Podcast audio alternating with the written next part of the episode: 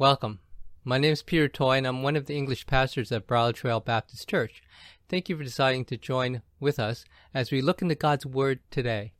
We'll be continuing on in our series in the book of Acts, and today we'll be looking at Acts chapter 13, verses 1 to 12. The title of this message is The Spirit Will Build Christ's Church.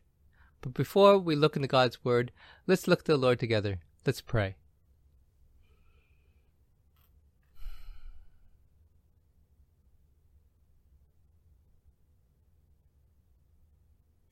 Father, we've come to you to hear from you. I pray, Lord, that you would quiet our hearts, quiet our minds, and fix our eyes on Jesus Christ. Please, Lord, have mercy on your children and speak to us this day. And then let your word dwell richly in our hearts until it changes us, until we bear fruit to become like Jesus Christ and to draw others to him.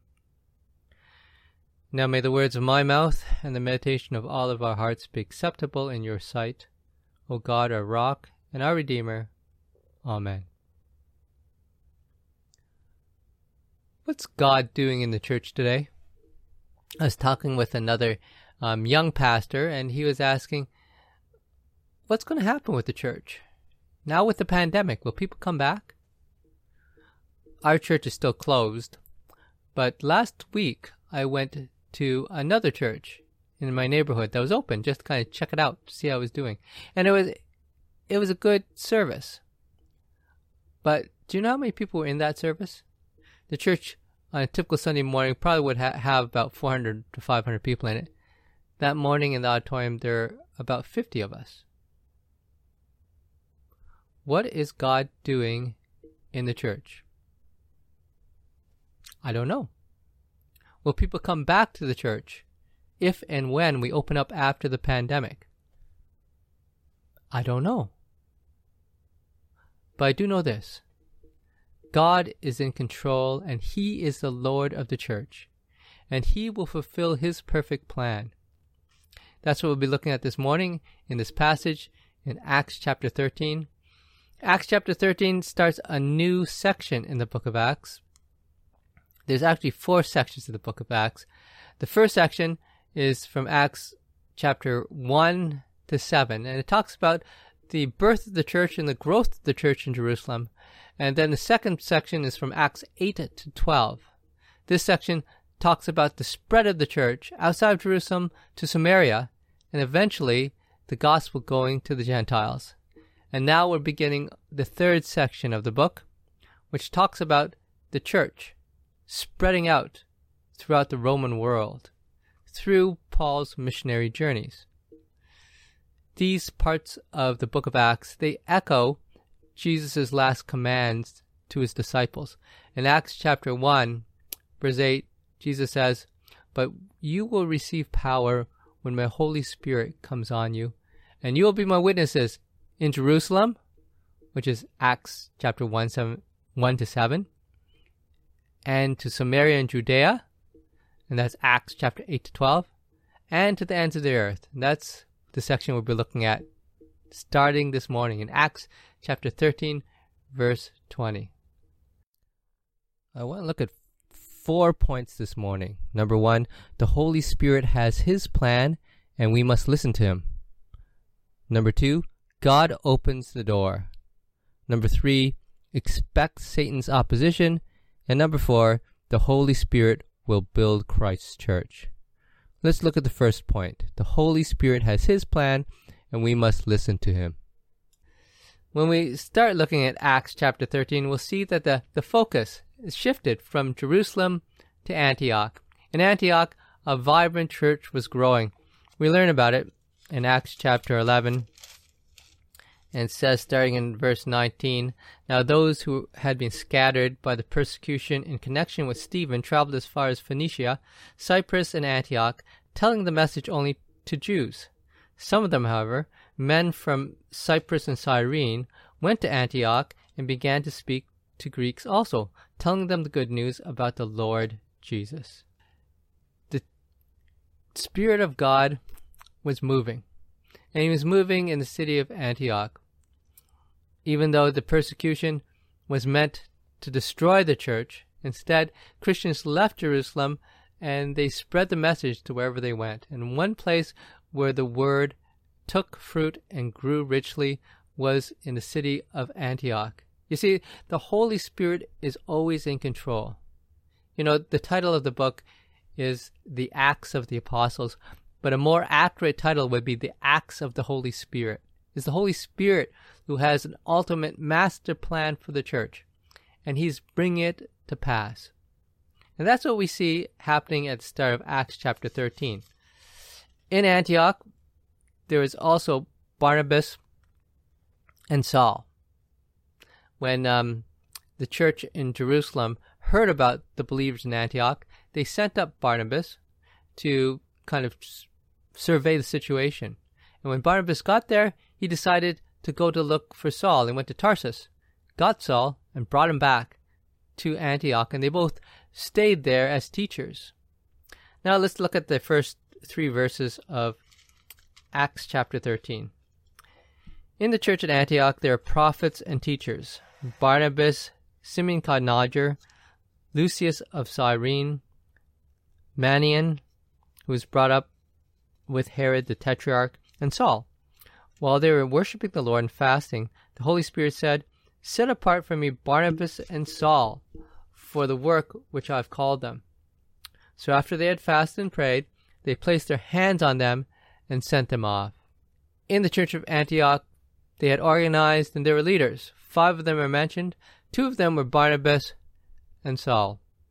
And while they were together, the Holy Spirit speaks. And I have a few observations about how and in what manner the Holy Spirit was able to speak to the people in this church. My first observation is this the leaders were united. This passage says that the five leaders, maybe more people as well, they met together, and this seems to be on a regular basis. They met together to worship to pray, and to fast. They were united in heart.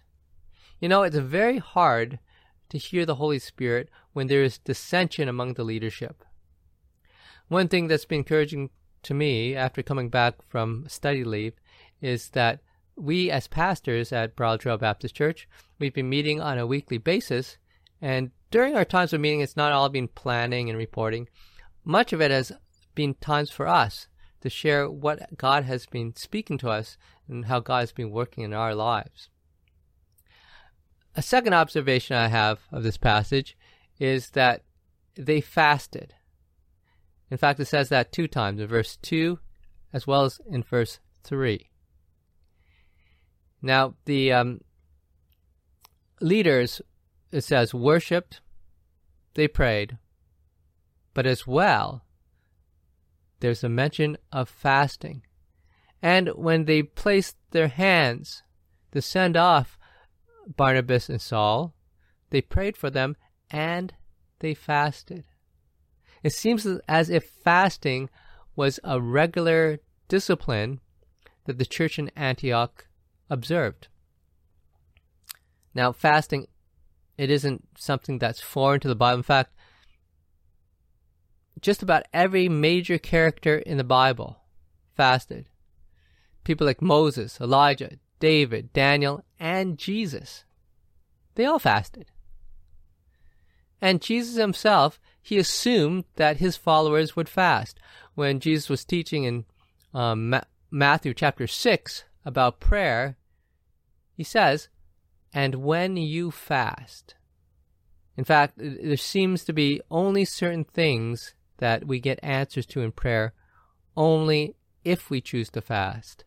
Matthew chapter 17 verse 21 says in the King James Version, This kind does not go except by prayer and fasting. If fasting is, had such a prominent part in the Bible, the question in my mind is, why don't we fast? I see very little fasting observed in our church. Let me ask you a question.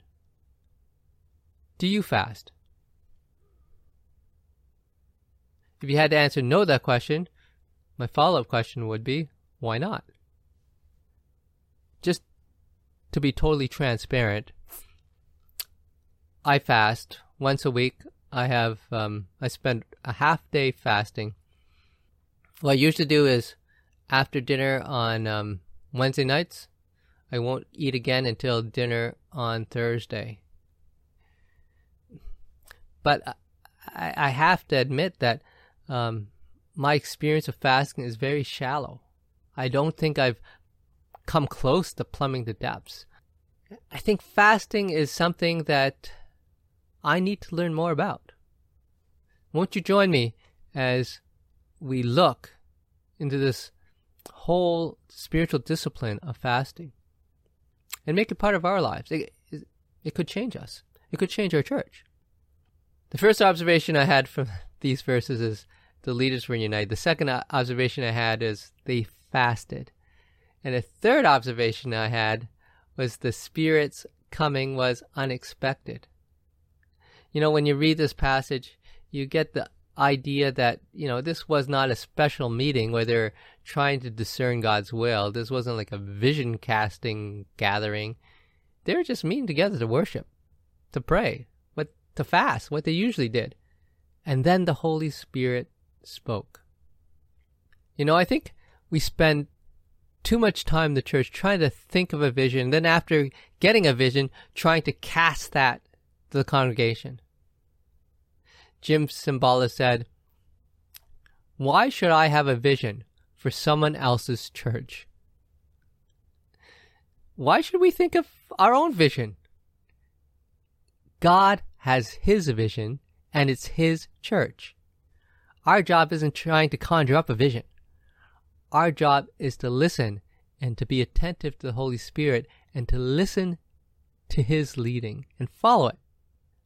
To tell you the truth, I'm a little concerned about the church in general and our church in particular because I don't think we have done a very good job of listening to the Holy Spirit and discerning His leading.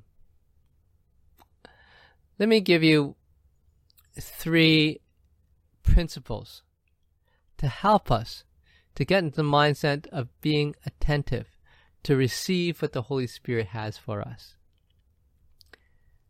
The first principle is this live a life of devotion, not just observe a devotional time.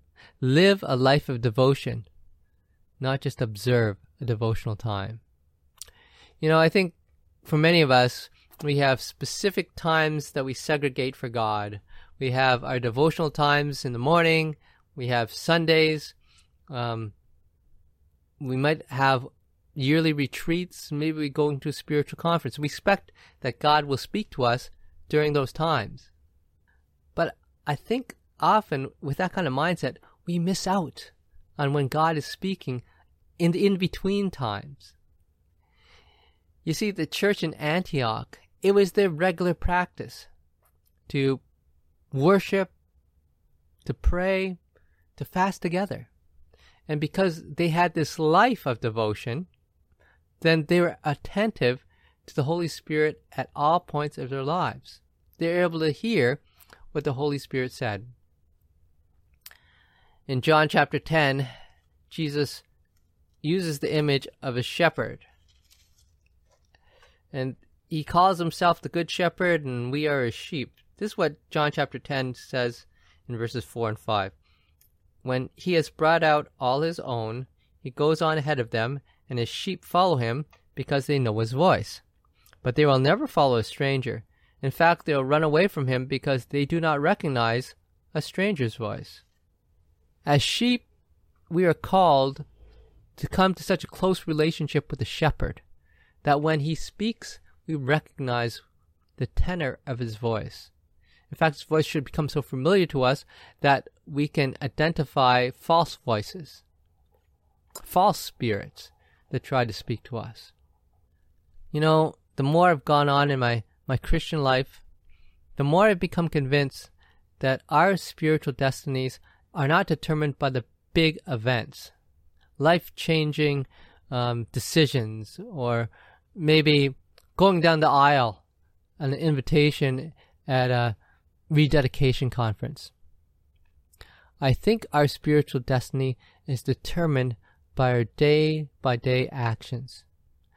When we become familiar with the rhythms of the spiritual life, when we regularly keep the spiritual disciplines, when we learn to walk with the Spirit and focus on Jesus Christ, then He'll speak to us at times we wouldn't even expect. That's my first suggestion. The first principle live a life of devotion. The second principle is this allow space for the Spirit. Allow space for the Spirit. You know, sometimes in church, I think we uh, program things so tightly that the Spirit couldn't even break in if He wanted to.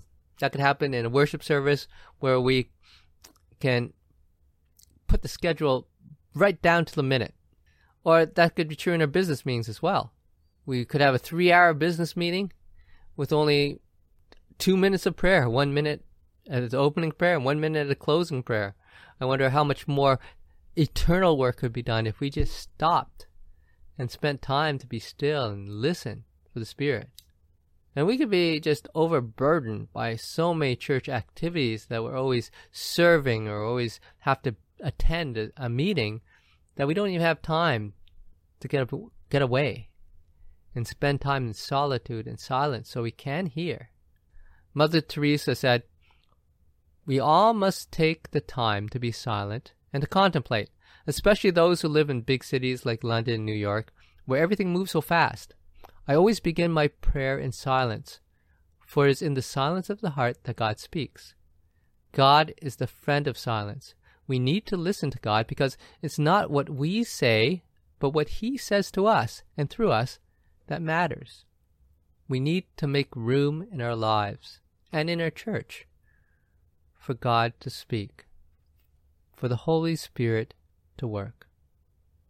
The third principle, the first two are this number one, live a life of devotion. Number two, allow space for the Spirit. Number three, submit to the direction of the Spirit after we hear the Holy Spirit speak, then we have to do exactly what He says, go wherever He directs, without question. When the Holy Spirit spoke to the leaders as they met together to worship and to fast and to pray, you know, we're not told how, how they heard the Spirit, whether it was an audible voice, whether it came through a prophet, whether it came through someone speaking tongues and interpreted. We we don't know. The method isn't that important. But the message is. And the message was very simple. It said, Set apart for me Barnabas and Saul for the work to which I've called them. In fact, probably that direction is most notable for what it does not contain. It doesn't say what Paul and Barnabas were called to. It doesn't say where they're sent. It doesn't say how long that will be. It doesn't say where the resources will come from to supply for them, their mission. None of that. It's just very simple. But the church obeyed. Just think with me for a minute. If you're a member of that church and you found out that the two best leaders and teachers of the church, they were leaving, how would you think? Well, what would you think of all of the leaders of Broad Baptist Church, all the pastors? They said that they felt God calling them to another ministry and they left. How do you feel? But you know, the people of the church of in Antioch, they didn't complain. They didn't argue. They didn't try to um, dissuade Barnabas and Saul from leaving. Instead, they blessed them.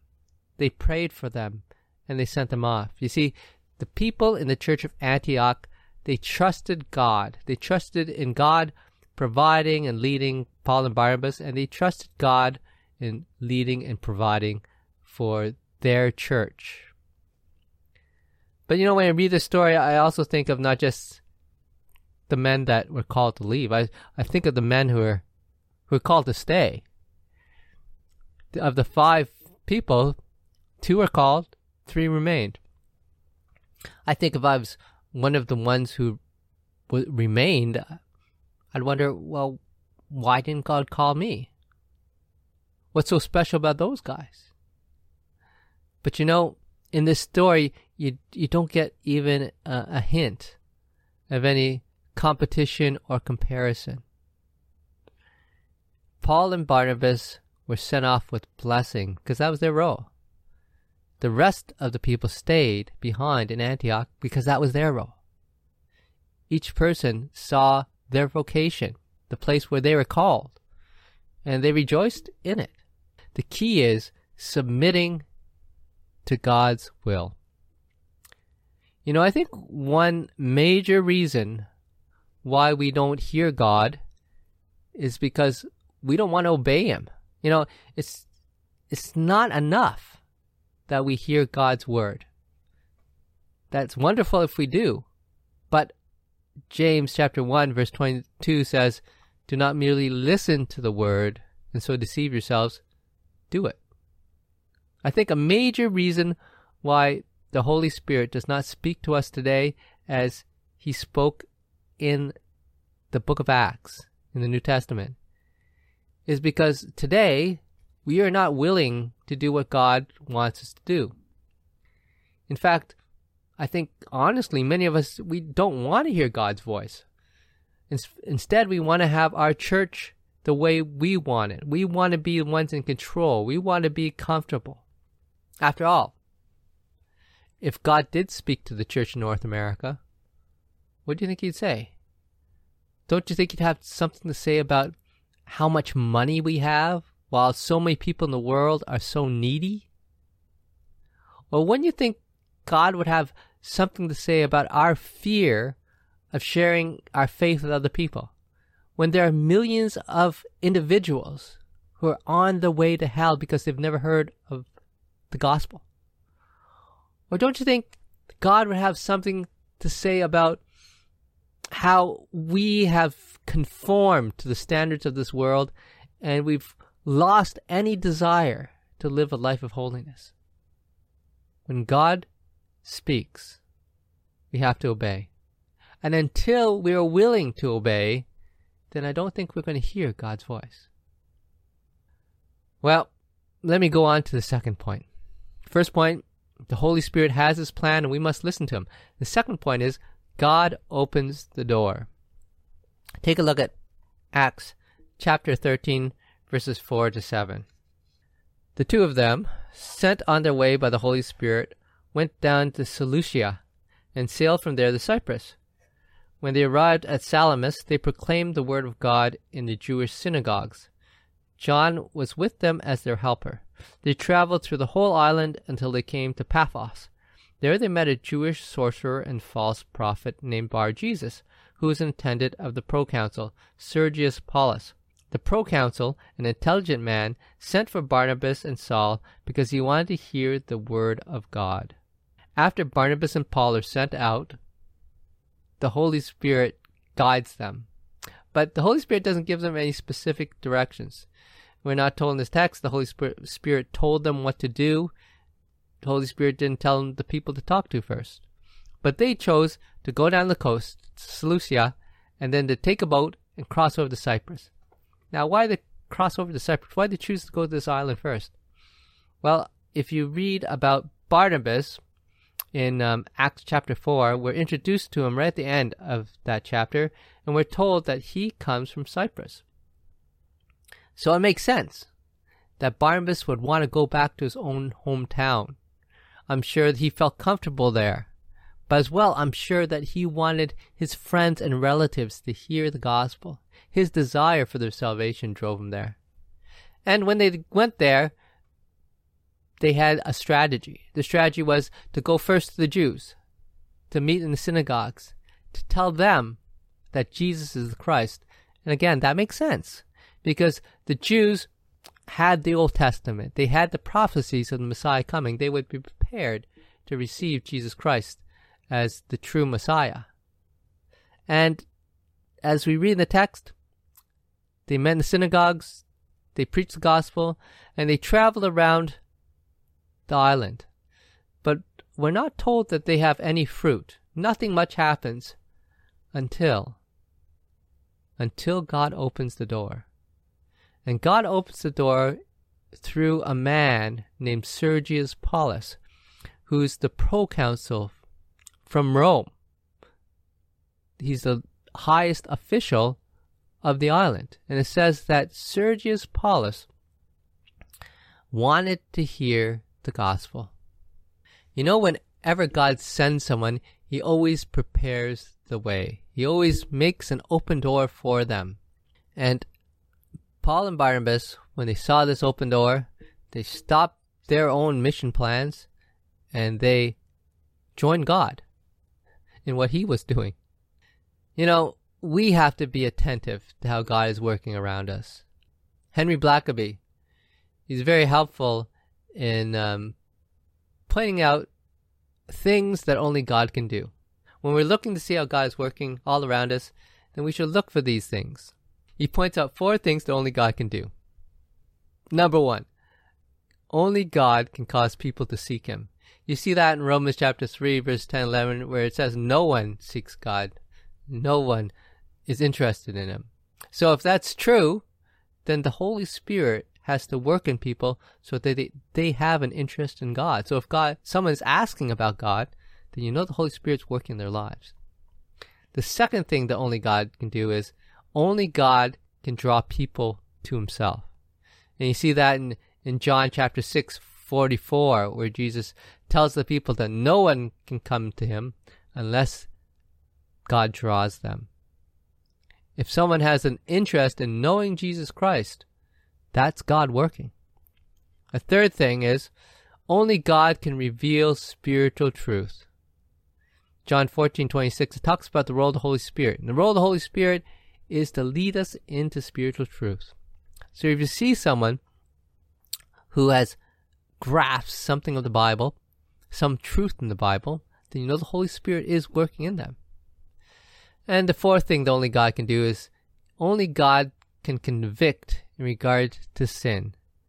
In John chapter 6, 16, 8, it talks again about the role of the Holy Spirit and it says the Holy Spirit convicts in regard to sin and righteousness and judgment. It was obvious that there is an open door for Barnabas and Paul because Sergius Paulus, the Roman proconsul, he wanted to hear the gospel. He was open to the message. The Holy Spirit was working in him. How is God working around you? The people that God has put in your close vicinity, the people that you relate to, maybe people at your workplace, maybe people who are your friends, maybe your neighbors. How is God working in them? We need to pay attention. How do we do that? First, pray. Pray for the people around you and ask that God would show you the people that He is working in. And then, secondly, take a step and start asking them questions.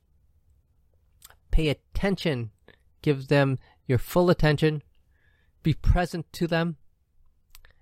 Ask them probing questions and then listen compassionately. Some questions you may ask is What's the most significant thing happening in your life? Are there any struggles that you're going through that I can pray for you? Or even simply, do you want to talk? And then as you listen, ask God to give you the words, the exact words that He wants you to share with them. Well, we've looked at the first two points. The Holy Spirit has His plan and we must listen to Him. Number two, God opens the door. And now I want to look at the third point. God opened the door, but that doesn't mean it was clear sailing. The third point is expect Satan's opposition. Look at Acts chapter 13, verses 8 to 11. But Elymas, the sorcerer, for that's what his name means, opposed them and tried to turn the proconsul from the faith. Then Saul, who was also called Paul, filled with the Holy Spirit, looked straight at Elymas and said, You are a child of the devil, and an enemy of everything that is right. You're full of all kinds of deceit and trickery. Will you never stop perverting the right ways of the Lord? Now the hand of the Lord is against you. You are going to be blind, and for a time you'll be unable to see the light of the sun. Immediately mist and darkness came over him, and he groped about, seeking someone to lead him by the hand. When Barnabas and Paul were going around Cyprus, when they came to Paphos, it wasn't just the proconsul that they met. They also met a sorcerer, so a Jewish sorcerer named Elymas, and we're told that he was an advisor of the proconsul. And it was very common back then for people of high positions, officials, to have spiritual guides, priests, clairvoyants, to help them make their decisions. And Elymas had wormed his way into influence into Sergius Paulus's life. And when he heard Paul and Barnabas and the message they shared, Elymas tried to turn the proconsul away, to st- keep him from listening to the life giving gospel. And we're told in verse 10 what's behind this opposition. Paul calls Elymas a child of the devil. You see, whenever God works, the devil will try to disrupt and to stop. You know, some people think that if they surrender everything and follow God, then everything will be smooth sailing. They won't have any problems. But nothing can be further from the truth. If we choose to follow God, if we choose to help build the kingdom of God, then there's an enemy of God who will become our opposition and will try to stop us. Yeah, all you have to do is look at Paul's life. In, in the weeks to come, we're going to see how he went from place to place and all the opposition that he faced. He faced opposition from the Jews, from the Gentiles, from religious leaders, and Roman officials. Everywhere he went, he suffered. He suffered imprisonments, torture, floggings, and persecution. And you know, as Christians, we should expect that as well. We follow our leader, Jesus Christ. And what did Jesus Christ experience in his life? Well, he was unfairly arrested. He was deserted by his friends. He was tortured. And he was executed. He died on the cross to pay the penalty for our sins so that we could be forgiven and we could be free. But the good news is the story doesn't stop there. Jesus didn't stay dead, but three days later, he rose again, defeating death and opening the gates of hell so that people can reach heaven. It's only after we experience the cross that we can also receive the victory. And with God, there is victory. What do we do when we do face obstacles? Well, Paul, he was directed by the Holy Spirit to announce that Elymas was going to be blind. And that's exactly what happened. He became blind. And I think his blindness, that punishment was, was chosen by God because Elymas would consider himself a seer someone who could see into the future, who could see more than the normal human being. God was showing now who had power over who could see and who couldn't see. But you know, when you think of this miracle, this was not Paul's idea. Paul didn't have the power to strike people blind. That was the Holy Spirit's power. Paul was only following what the Holy Spirit told him to do. In fact, if you read through the book of Acts, you know how many other times Paul struck someone blind? Never again. this was the only time. In fact, if you look at how he responded to obstacles and to persecution through the book of Acts, you see there, there are many different responses. Sometimes he just tried to escape. He ran away, like when he was lured out of a window down the wall of the city of Damascus. Sometimes he decided to to switch his ministry location, and he often shook his his um, sandals, the dust off his feet, and went to somewhere else. Sometimes he claimed protection because he was a Roman citizen. But most of the time, Paul allowed himself to suffer. Most of the time, when opposition came, he was thrown into prison, he was flogged, stoned, threatened. But through all of these things, God built his church. And that, that brings us down to our final point. The Holy Spirit will build Christ's church. Look at the final verse. Acts chapter 13, verse 12. It says this When the proconsul saw what had happened, he believed, for he was amazed at the teaching about the Lord. After this great miracle where Elymas was struck blind, that caught the proconsul's attention. And then when he heard the gospel from Barnabas and Paul, he was amazed and he believed. You know, this is the pattern throughout the book of Acts. The pattern is this there is a miracle, it attracts people, catches their attention. The gospel is preached, and then the harvest is reaped. People believe. You see that in Pentecost when the Holy Spirit fell on the people and they began speaking foreign languages. A crowd gathers. Peter preached. 3,000 people believed and were baptized. Then John and Peter were going in the temple and they saw a lame man and they healed him and a crowd gathered and Peter preached and 2,000 more were added to the church. Or Thomas, when he went to Samaria, he healed people, he cast out demons, people paid attention to him, he preached the gospel and the, the church was planted. God was working throughout the story of Acts, and He's working today. And even though Satan tried to frustrate God's plan, tried to stop the spread of His kingdom, God turned Satan's attacks into good. Again, in the book of Acts, you see that over and over again. When persecution broke out against the church in Jerusalem, the Christians were scattered. And as they went, they started preaching the gospel, so more people heard.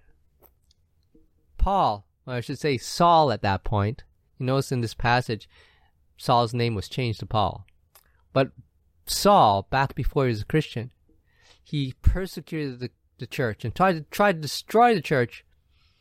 Then God struck him down on the road to Damascus, blinded him again, and he converted. He became a Christian and became this most powerful spokesperson in the church.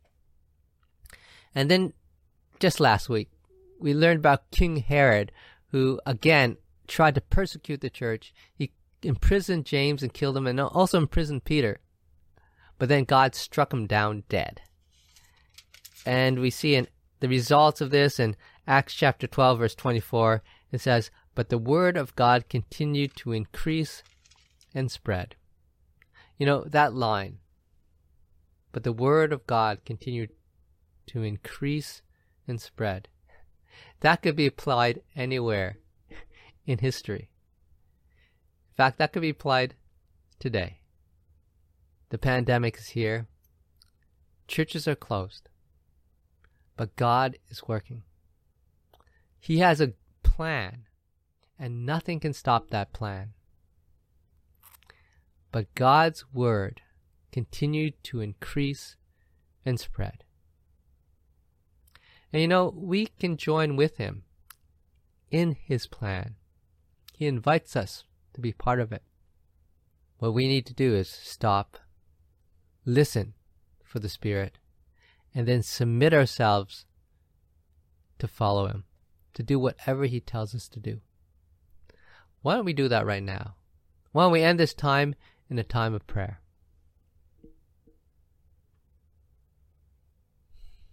Father, thank you that you are in control, that the church isn't ours, it's yours.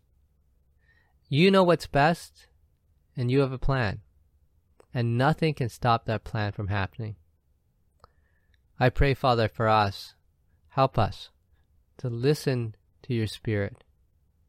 I pray, Father, that after you speak to us and we hear, that you'd give us the grace to submit to the Spirit, to obey, and to follow him wherever he leads. I pray this for your sake, for the sake of your kingdom. In Christ's name, Amen.